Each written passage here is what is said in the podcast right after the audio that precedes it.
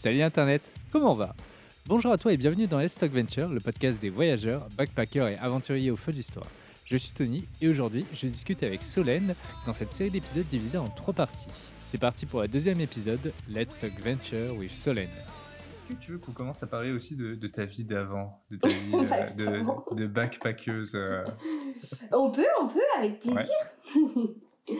Euh, oui, donc c'était quand Ça me manque, c'était il y a longtemps, putain. ouais, c'était en 2018. Hmm. Donc ça commence à faire. ouais, je suis partie pour un semestre d'échange, tu sais, à Lima, du coup. Et euh, j'ai fait Lima au Pérou. Lima au Pérou, c'est ça, capitale, ouais. Et euh, bah alors là, choc culturel total, quoi. Rien à voir avec Amsterdam, euh, que je connaissais pas encore. rien à voir avec Lyon, rien à voir avec la campagne d'où je viens. ouais. Déjà, déjà, pourquoi tu t'es dit, allez, le Pérou? Tout le monde m'a posé cette question, mais question à laquelle je ne peux répondre. je sais pas, je me sentais attirée par ce pays et j'avais mhm. pas envie d'aller en Europe. J'avais vraiment envie d'un, et peut-être aussi besoin à l'époque d'un changement, tu vois, radical. Et, euh, et Dieu merci, j'ai été acceptée euh, dans cette euh, université et, et ouais, c'était la folie, quoi. La folie. C'était une expérience incroyable, des gens merveilleux, des paysages de fou. ouais ça m'a bien changé de la hmm. campagne indinoise ou lyonnaise. Alors, du coup, tu es parti de début d'année 2018 ou fin d'année 2018 Début. Début. Donc, euh, tu arrivais euh, en été pour. Euh, c'est ça? Ouais, je suis arrivée. Alors, attends, je suis arrivée parce que j'ai passé trois mois, deux mois et demi à Bruxelles et après pour un stage. Et puis après, j'ai enchaîné avec le Pérou. Ouais. donc, j'y suis arrivée en. Attends, début mars.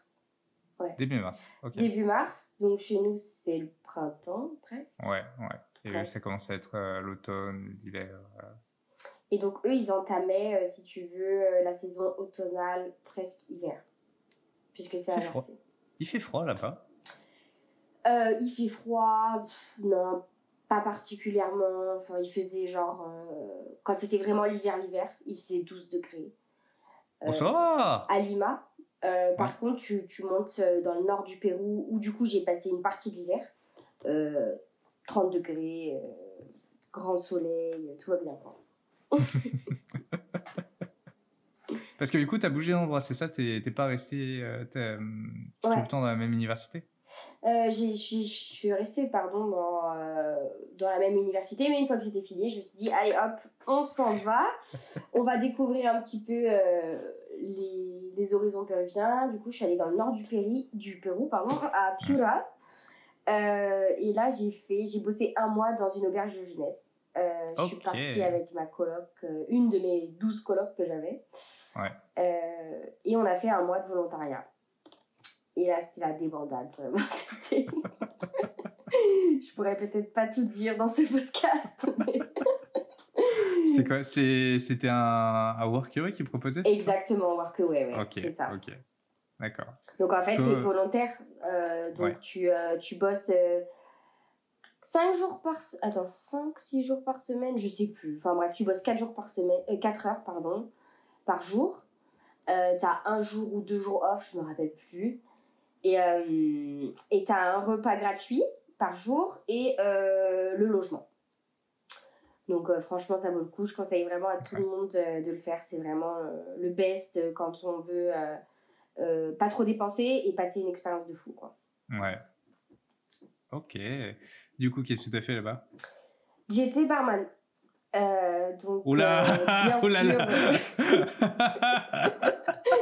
tu comprends pourquoi certaines parties vont être censurées.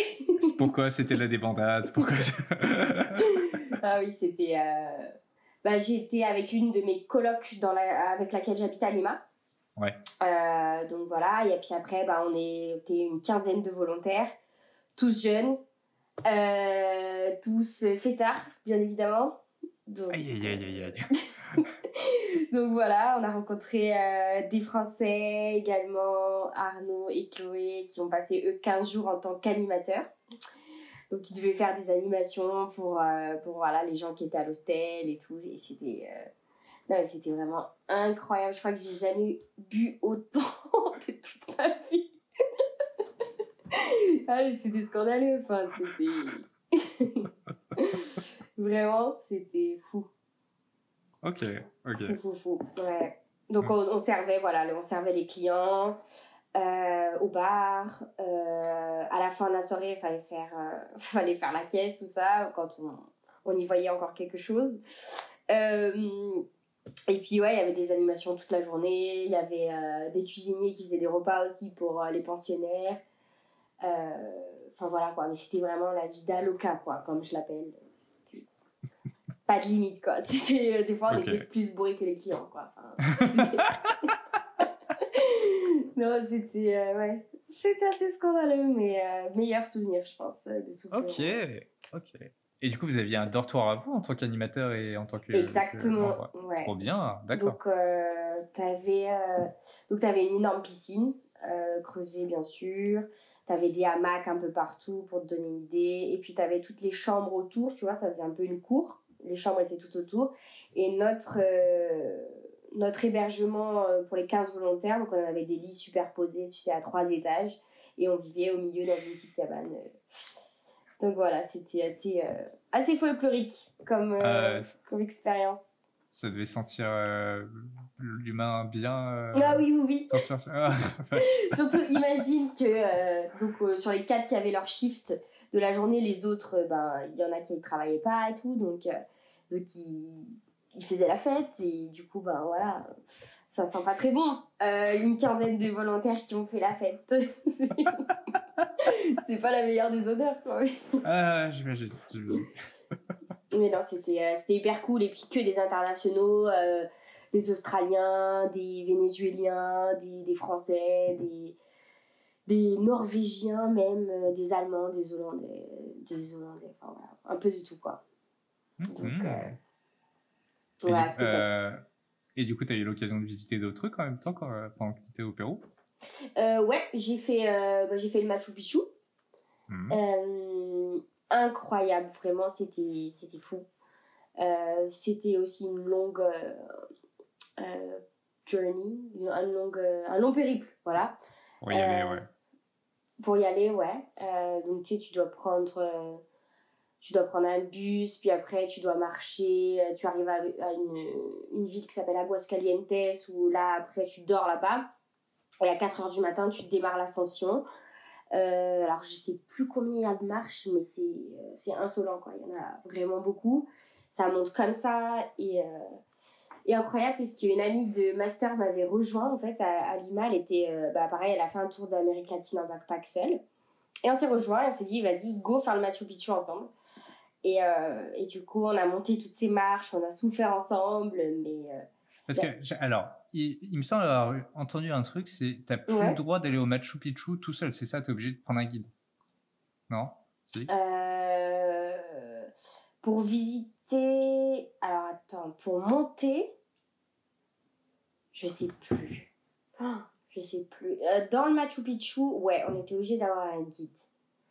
Euh, qui nous donnait euh, bah, un petit peu tout, tout le contenu sur le Machu Picchu, l'origine, tout ça. Donc ça, c'était hyper intéressant. Mais pour monter, de toute façon, tu as un groupe immense, il y, a, voilà, il y a énormément de gens qui montent. Du coup, c'est vraiment pas compliqué. Enfin, c'est vraiment, ça serait vraiment dur de se perdre, tu vois. Mais euh, ouais, je sais plus si on avait un guide pour monter, peut-être bien, ouais. Je sais plus. Mais euh, peu importe, dans tout cas, c'est pas, pas très cher. Hein. Rien n'est cher là-bas. Donc, euh, ok, d'accord. T'étais tranquille. Et puis après, ouais, on est arrivé le matin, lever de soleil euh, sur le Machu Picchu, donc incroyable. Ça ouvre à 9h d'ailleurs. et hop, on est monté. Il y avait encore quelques marches pour arriver. Et puis après, on a fait toute, toute la visite. Et oui, c'est un lieu chargé en énergie. tu sens vraiment qu'il y a eu quelque chose quoi, ici. Enfin, c'est il y, a, il y a aussi une petite montagne qui s'appelle le Wanapichu. Euh, mais là, par contre, il faut, euh, Il faut trois jours, je crois, pour monter sur la deuxième montagne. c'est des treks de trois jours où tu pars avec tout ton set de camping. Et voilà. Oh la vache Ouais. Ouais, mais nous, on a Parce fait que, déjà, il, me semble, le Machu Picchu, c'est quand même haut. C'est genre à 4000 mètres, quelque chose. Non, même pas? Euh, pouf. Faudrait je sais plus, non plus. On, on, on, vous laissera regarder sur internet les infos pour vérifier. euh, donc, euh, ouais, c'est. Non, je crois pas que ce soit aussi haut. Mais bref, peu importe. Ouais. Euh, c'était. Ouais, c'était ouf, quoi. Vraiment, c'est c'est vraiment magnifique. Et en plus, le, la route pour monter au Machu Picchu, tu peux prendre aussi un train. Si t'es pas très marche, euh, tu peux prendre un train pour couper un peu et après tu auras quand même des marches. Mais si tu veux éviter les marches, tu peux prendre un bus. Enfin, tout est fait pour que aussi les personnes à, à mobilité réduite peuvent venir. Ça, c'est cool, ça. Euh, ouais, ça, c'est vraiment cool. Il y en a, tu sais, qui viennent pour des miracles aussi. Euh, ah. qui, ouais, qui vont pour, pour demander voilà, euh, de remarcher ou par exemple des choses comme ça. Hmm. Et donc, si tu veux, quand tu redescends du Machu Picchu, tu peux, euh, tu marches sur les rails de train. Donc c'est hyper, euh, c'est hyper beau en fait. C'est magnifique. T'es dans la jungle, t'as les rails de train, t'as des cascades. Ouais, c'est assez incroyable comme, comme ascension. Ouais. Donc Machu Picchu incontournable de, du Pérou, si je Clairement. vous Ouais. ouais. Parce que j'ai fait aussi la montagne des sept couleurs. Euh, je sais pas si tu as déjà vu des hmm. images. Alors, en fait, bah, du coup, avec ma copine aussi, on prévoyait peut-être d'aller au, au, Pérou euh, cette année. Incroyable. un peu avec euh, le Covid. Ouais. Et du coup, je sais pas, dans, dans, le mood, en fait, on se prenait sur Netflix et on avait oh, un documentaire sur le Pérou. Donc, on a commencé à regarder. On voyait un peu toutes les, toutes les merveilles qu'il y a dans le Pérou, qui a l'air assez gigantesque. Ouais, c'est vraiment grand comme pays. Moi, j'ai un peu halluciné, mais euh, pour partir de Lima jusque dans le nord du Pérou, qui est à la frontière euh, avec l'Équateur, on a mis 24 heures en bus, quoi. C'est vraiment, c'est vraiment hyper long. Par contre, les bus là-bas, c'est génial. Hein. Si vous devez voyager euh, d'une part, enfin, d'un lieu à un autre au Pérou, prenez les bus, quoi. Il y a des bus, ils sont super bien. Tu peux t'allonger, t'as les repas compris. Enfin, c'est vraiment c'est fait pour quoi. Ok, C'est pas les Flixbus. Non, non, non. ouais. Ah, ok, c'est même mieux que. Ah oui. Oh. Ah oui. Et tu payes ça euh, moins cher qu'un billet d'avion, quoi. D'accord, ok. Donc, euh, ça vaut vraiment le coup de. Beaucoup de gens voyagent en bus, d'ailleurs. Ok. Parce que je sais pas, moi, j'ai peut-être ces vieux clichés, tu sais, des bus un peu de l'enfer. Euh, tu sais, quand dans les émissions, les, les routes de l'impossible, machin, où les, les, gens qui sont parqués de leur machin et tout, le truc, tu passes au-dessus d'un ravin, t'es à deux doigts de mourir à chaque fois, tu vois des bus en, en contrebas. Bah alors, écoute, c'est peut-être le cas des fois, tu sais, quand on dort, on sait pas trop par où ils passent les bus, mais euh, écoute, je suis entière, donc ça, ça s'est bien passé. En revanche, ce qu'il faut faire très attention, c'est les vols. Euh, ah. Il y a beaucoup de gens qui se font voler dans les bus, ouais, quand tu dors et tout, hop, euh, ils te volent, ils te volent les, ton sac en fait. Donc, euh, moi, j'ai un ami notamment qui dormait avec son sac sur lui, tu sais, avec un cadenas. Euh. Donc, faut, faut faire gaffe, par contre. Ok, d'accord. Mais, Attends, mais comment, comment tu fais pour te faire voler? Parce que le mec, il, il, est avec toi dans le bus, donc euh, il va pas ouais, ouais, partir. Mais... Tu sais, c'est c'est un pays quand même assez sous-développé. On va pas, va pas se mentir. C'est aussi en retard par rapport à, par rapport à d'autres pays sur plein de choses. Et du coup, ben, certains qui, qui n'ont pas d'argent, quoi, voilà, ils vont voler, quoi. Après, ils sont dans le même bus, certes, mais ils vont peut-être descendre un arrêt avant toi et, et voilà, quoi. Okay, foutu. Ça marche, ça marche. Euh... Il y a d'autres endroits que tu as fait au Pérou que tu as raconté? Euh, J'ai fait Ayacucho, c'est une ville, euh, donc j'ai fait ça pour. Euh, comment ça s'appelle en avril Tu sais, la fête chrétienne là. Euh, oh putain, je m'en rappelle plus. Bref, c'est un truc énorme au Pérou qui est célébré aussi. C'est pas l'Ascension? Non, c'est. J'en sais rien. regardez sur internet, vérifiez la fête, une fête chrétienne en avril. Et euh, du coup, c'est une fête, euh, voilà, euh, incroyable à Ayacucho. Et en fait, je suis partie là-bas. Et donc, en fait, il y a... On vivait, donc je suis partie en, tu sais, en road trip un peu Erasmus, tu vois, qu'avec des internationaux, des jeunes. Et je me suis dit, vas-y, je pars toute seule puisque je connaissais encore personne. Euh, mais voilà, c'est le meilleur moyen de se faire des potes. Euh, du coup, je suis partie là-bas et en fait, on était en plein milieu d'une oasis, ou d'un oasis, je sais plus. Et euh, on a pu faire du, du sandboard, donc c'est en fait une planche tu es sur les dunes comme ça, tu te mets en haut de la dune, tu montes en buggy. Euh, et hop, tu descends sur une planche comme ça, toute euh, la colline de sable. Ah, trop bien. Attends, une planche de snowboard ou de surf? C'est ça, une planche de snow. Trop bien. Ouais. Et euh, tu bouffes plein de sable, mais c'est génial. du coup, c'était très, très cool. On a fait ça. On a fait bah, des petites pool parties. Voilà, c'est sympa.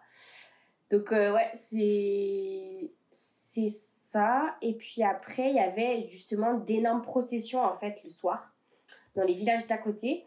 Euh, et c'est des processions immenses. Enfin, ils mettent euh, un budget fou là-dedans. ils se déguisent tous. Et puis à la fin, il y, a, il y avait un petit festival de musique. du coup, on a, on a passé du temps là-bas. Mais c'est vraiment impressionnant.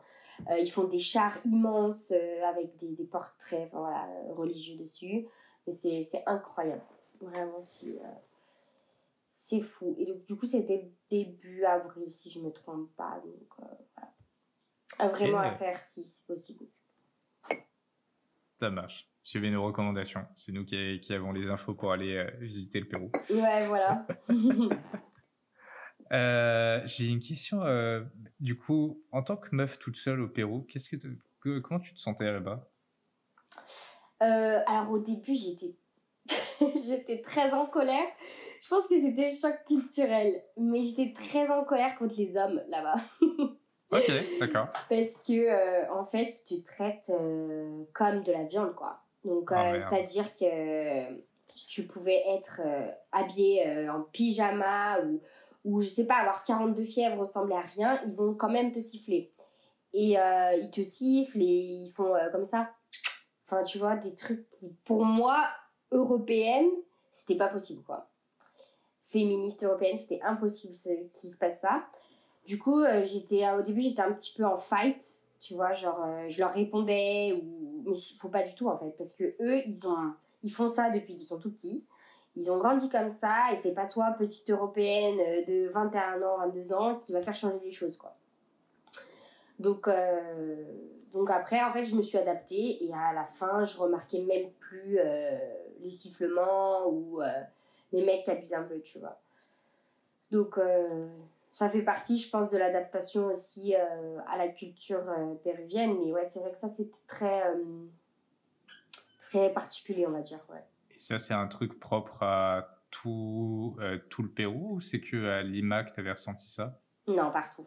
partout. Merde partout. Et puis, je pense que c'est aussi propre, je vais dire de manière générale, alors je suis pas allée, mais je pense que c'est propre aussi au Chili, tu vois. Des pays qui ah sont encore, euh, ouais, je pense, un peu fermés, tu vois. Parce que l'Argentine, c'est encore assez, assez européanisé.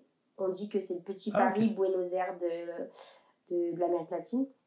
Donc, je pense les, les pays où, où c'est encore un peu plus en retard, ça doit être encore plus euh, prégnant, tu vois. D'accord. Mais, euh, mais ouais, ça, c'était euh, compliqué au départ. Et puis après, après on m'a donné les, les petits tips, on va dire, pour survivre en tant que femme seule. Donc, c'est-à-dire, pas prendre ce qu'on appelle les taxis de la cahier. Donc, ce sont des taxis qui ne sont pas référencés Uber, qui ne sont pas Uber, et que tu peux prendre n'importe où. En fait, ils ont une petite plaque classique, taxi, et tu lèves la main et tu récupères. Euh, mais on m'a dit ne fais surtout jamais ça puisqu'il y en a qui enlèvent euh, surtout les jeunes filles blondes, euh, européennes, whatever. Donc ça c'était un conseil aussi à pas à, suivre. mais en fait un jour je suis sortie de l'aéroport, j'étais un peu en galère, j'avais plus de téléphone, pas de Uber. Du coup j'ai pris un taxi de la Caillou. Et je pense que j'ai eu ouais une des, peurs, des plus grandes peurs de ma vie, je pense.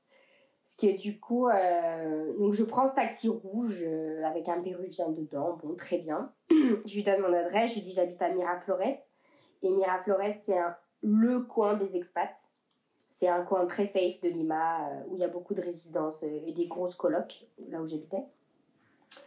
Et donc il me dit pas de soucis, je t'emmène et tout, ça fera 50 soleils, on va dire. J'ai ok, très bien. Et puis, euh, il commence à me poser des questions vraiment cheloues, du style oh euh, euh, Pourquoi t'es là Bon, ça, en soi, ça peut le faire, tu vois. Mais pourquoi t'es là Et t'habites avec qui? Et ils savent que tu rentres de l'aéroport? Alors là, moi, du coup, mon alarme interne s'est mise en route. Et je connaissais un policier péruvien, un pote. Et du coup, je lui ai dit ben, Écoute, Pierre, je suis dans un taxi, je t'envoie ma localisation. Euh, mais je savais plus s'il y avait plus de batterie, enfin bref. Whatever. Ce qui est le cas échéant, c'est qu'il a reçu ma position, du coup j'étais euh, j'étais assez safe. Et on m'avait dit aussi, si c'est le cas que tu te sens pas en. En merde. que tu te sens pas bien. ouais. En sécurité, voilà. Euh, tu simules un appel. Et donc voilà, il me semble, voilà, ce qui s'est passé. C'est que j'ai réussi à envoyer ma position à Pierre et après mon phone a. J'avais plus de batterie. Du coup, euh, j'ai simulé quand même un appel. De toute façon, ils ne voyaient pas si mon téléphone était éteint ou pas. Pour qu'ils comprennent que des gens savaient où j'étais et, que voilà. Et en plus, il a pris des petites rues hyper bizarres. Euh, enfin voilà. Au final, je suis rentrée chez moi en vie. Mais c'est vrai que j'ai pas mal, euh, j'ai pas mal flippé quoi. Donc, hmm. donc ouais, toujours prendre un Uber si possible ou autre VTC, quoi. Voilà. Ok, ça marche. Et pas les taxis, taxis de la cahier? Taxis de la cahier, c'est les taxis de la rue, en fait. Taxis de... Oh, ok, d'accord. Ok. Voilà. Ça marche. Merci, Merci pour les cours d'espagnol. Je... Il faut que je réussisse. ah oui, et aussi là-bas, les, les gens, ils sont très très lents. Euh, quand tu compares avec, euh, avec euh, le modèle européen. Donc il, faut aussi s'habituer, c'est vrai. Ok. Qu'est-ce que tu entends par ils sont très lents Ah, mais je sais pas. Pour tout et n'importe quoi, quoi, fallait. Quand tu vas au restaurant, par exemple, c'est très drôle parce qu'ils te servent pas tous en même temps. Donc, tu as l'habitude en France de chacun a son plat en même temps. Non, au Pérou, ils font le premier plat qui est prêt, hop, ils envoient, tac, tac, tac. Donc, certains de mes potes avaient fini leur plat, moi j'avais pas le mien, ou vice versa, tu vois. Et, euh, et traînant, ouais, les transports aussi. Euh, c'est des vieux euh, c'est des vieux bus où il y a même plus de sièges et... que tu avais dit que les bus c'était ils étaient encore alors mieux ça c'est les bus les bus de grandes compagnies pour faire des longs voyages les bus longs voyages en revanche les bus de transport en commun on va dire ouais c'est vraiment des vieux trucs quoi tu vois il n'y a plus de siège.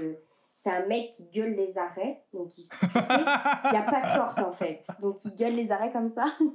et les gens montent et ils donnent une pièce et hop, t'as ton ticket. Enfin, ouais. C'est vraiment euh, très route, tu vois. Donc, euh, donc ça mettait mille ans dans les bouchons et, tout ça, puisqu'il y a énormément de trafic aussi, enfin, tu vois. Donc, euh, c'était assez fun. ok, d'accord. Est-ce que ça valait le coup du coup de se promener en vélo, là, en vélo là-bas ou d'avoir peut-être son scooter Là-bas, il y avait quand même quelques scouts et j'ai pas vu vraiment de vélo, je t'avoue que. Ouais. Bah en fait, c'est si peu cher le bus, c'est juste une hmm. petite pièce que un Solès peut-être. ou deux, non, peut-être deux Solès. Donc après, tu divises par 4 le prix en euros. Donc je te laisse. Ah oui, d'accord, ok. Je te laisse faire le calcul. Ouais. Euh, que les gens prenaient les transports, quoi, clairement. Ou alors ils ont des voitures, euh, voilà. Ou des taxis de la caille. Pas de taxis de la caille, non, non, non. Plus jamais de taxis de la caille. Et du coup, alors, euh, suite à cette expérience, parti en Colombie, comment pourquoi la Colombie aussi? La Colombie, parce que tout le monde m'avait vendu ça comme le truc à faire. Hmm. Et euh, je confirme, c'est le truc à faire. Euh, vraiment, euh, c'était magnifique. le Pérou, c'est très beau, hein. c'est très très beau. Aussi des plages incroyables, mais bon, là, j'ai pu aller du coup dans les côtés Caraïbes. Donc, ouais, clairement, c'est l'eau translucide. c'est des gens incroyables, vraiment trop gentils. Et du coup, j'y suis, j'y suis allée en backpack et j'ai atterri à Bogota en avion et puis après j'ai pris un bus pour aller à Medellin. Et du coup, bon, bah, ma mère n'était pas très rassurée depuis la France que j'aille à Medellin, voilà, Narcos, Pablo Escobar, tout ça, tout ça. Mais en réalité, voilà, c'est tu sens la présence des narcos et tout ça, euh, les tags, tout ça dans la rue, c'est impressionnant. Euh, mais, euh, enfin, c'est comme partout en fait. À Lyon, tu vas pas aller te promener à la mulatière seule à 4h du matin. bah là, c'est pareil. Il y a des quartiers à éviter seul. voilà, c'est juste des petites règles à respecter. Et, et tu... il y a beaucoup de femmes qui voyagent seules en Colombie et qui, qui n'ont rien eu. Quoi. Donc, D'accord. C'est vraiment. Et c'est incroyable. Ouais. Medellin, c'était fou parce que j'ai fait la Comuna Treche, donc c'est la... une... un petit village qui a été créé par Pablo Escobar. Euh, ouais. Euh, donc, euh, donc c'est un petit village, c'est pas des, des villas, bien évidemment, hein, c'est plus look bidonville, tu vois. mais chargé d'histoire, et en fait, chaque tag qu'il y a sur les murs, ça raconte l'histoire de la Comuna Trece, en fait. Et là, par contre, pour visiter ce, village, tu es obligé d'avoir un guide colombien. Euh, donc moi, j'avais rencontré une, une, Suisse dans le bus et on a fait, euh, voilà, on a voyagé un petit peu ensemble euh, à Medellin. grave cool et c'est vraiment... ouais, c'est impressionnant, tu vois, parce que tu rencontres des Colombiens qui te... Enfin, qui te racontent vraiment l'histoire du pays et comment Pablo, du coup bah, c'était un méchant, certes. Enfin, certes, c'était un méchant. Euh, il a fait des choses malhonnêtes et illégales, mais euh, ce qu'il a fait pour cette communauté, en fait, c'est incroyable, quoi. Ok. Donc, euh, ça, ça, ouais, ça met en perspective toute cette série Narcos aussi que tu peux regarder sur Netflix. Je l'ai pas encore regardé. ça a l'air intéressant, quand même. Et du coup, c'était quoi ton plan en fait en allant en Colombie Tu avais déjà un itinéraire en tête ou tu y allais pour faire du, du euh, workaway euh, Non, pas de workaway. Euh, c'était vraiment pur touriste. Et je voulais bouger de ville en ville, donc j'avais les, j'avais les grandes idées. Mais je savais pas exactement par où j'allais commencer, tu vois. Donc j'ai atterri à Medellin et puis après de là, euh, depuis mon hostel, je me suis dit, allez, go, euh, il y a un bus qui part à, euh, à Cartagena, on y va. Et donc, Carthagène, c'est côté Caraïbes.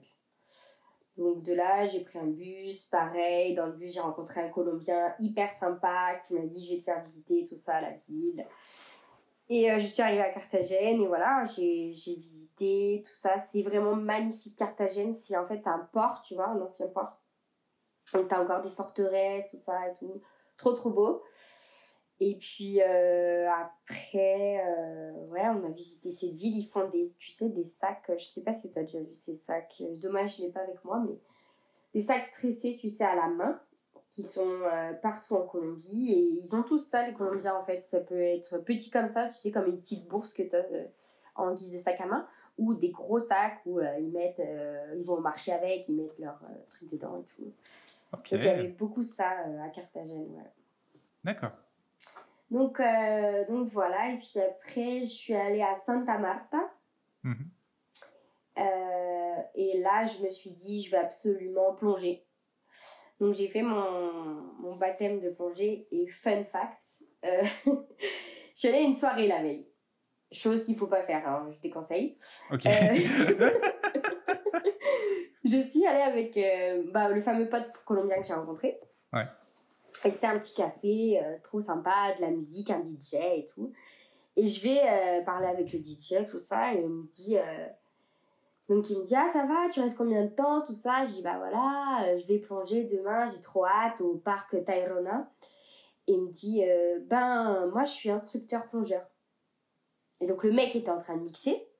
Et moi, 8 heures après, j'allais plonger avec lui. Parce qu'après, j'ai dit, mais tu, tu fais où, tout ça? Bah, Dans cette école de plongée, je fais, mais j'ai vraiment rendez-vous à 9h, moi, demain matin et tout. Donc là, je me suis dit, waouh, euh, tu vas plonger avec un mec qui a mixé 8 euh, h avant, enfin, c'est n'importe quoi.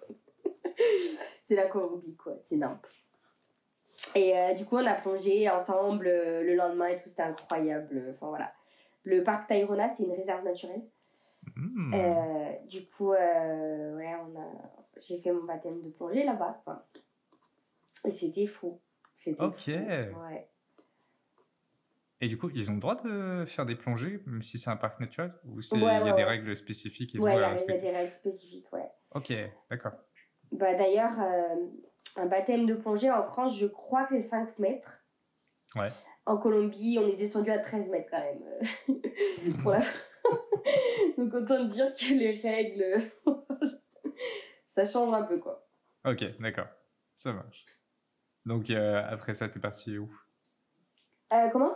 T'es parti où après? Euh, Après, je suis allée à Taganga, je crois. Ouais. Il me semble. Tac, et après, qu'est-ce que j'ai fait? Re- Je suis retournée à Bogota. J'ai visité un peu Bogota et euh, je crois que c'est tout. Je suis pas allée à Barranquilla, mais euh, je conseille fort à- aux personnes qui veulent aller à Colombie de le faire, de faire le carnaval de Barranquilla, c'est la ville de Shakira. Euh, Bon détail. Bon histoire. détail euh, d'information. Et, euh, et le carnaval est ouf apparemment. Peut-être pas autant que celui de Rio par exemple, mais Mm. euh, apparemment il est ouf. D'accord. Donc euh, voilà. Ok, c'était vraiment ouf. Est-ce que du coup, il y a Shakira qui, qui participe à ce carnaval en même temps? Si seulement, si seulement. Ah, non mais ouais, apparemment c'est très très beau à voir. euh, pareil des chars, euh, du folklore, euh, tout ça quoi. c'est, ils font ça une fois par an ou c'est un truc Ouais. euh, C'est ça une fois par an. Ok, d'accord. Mm. Ça marche, ça marche. Notez, toutes les références qu'on vous a données au cours de cette interview parce que clairement, là, il y a, matière à faire pour euh, aller visiter le Pérou et la Colombie. Un grand merci à Solène d'avoir accepté de me laisser enregistrer cet épisode et surtout, merci à vous d'avoir écouté cet épisode jusqu'au bout.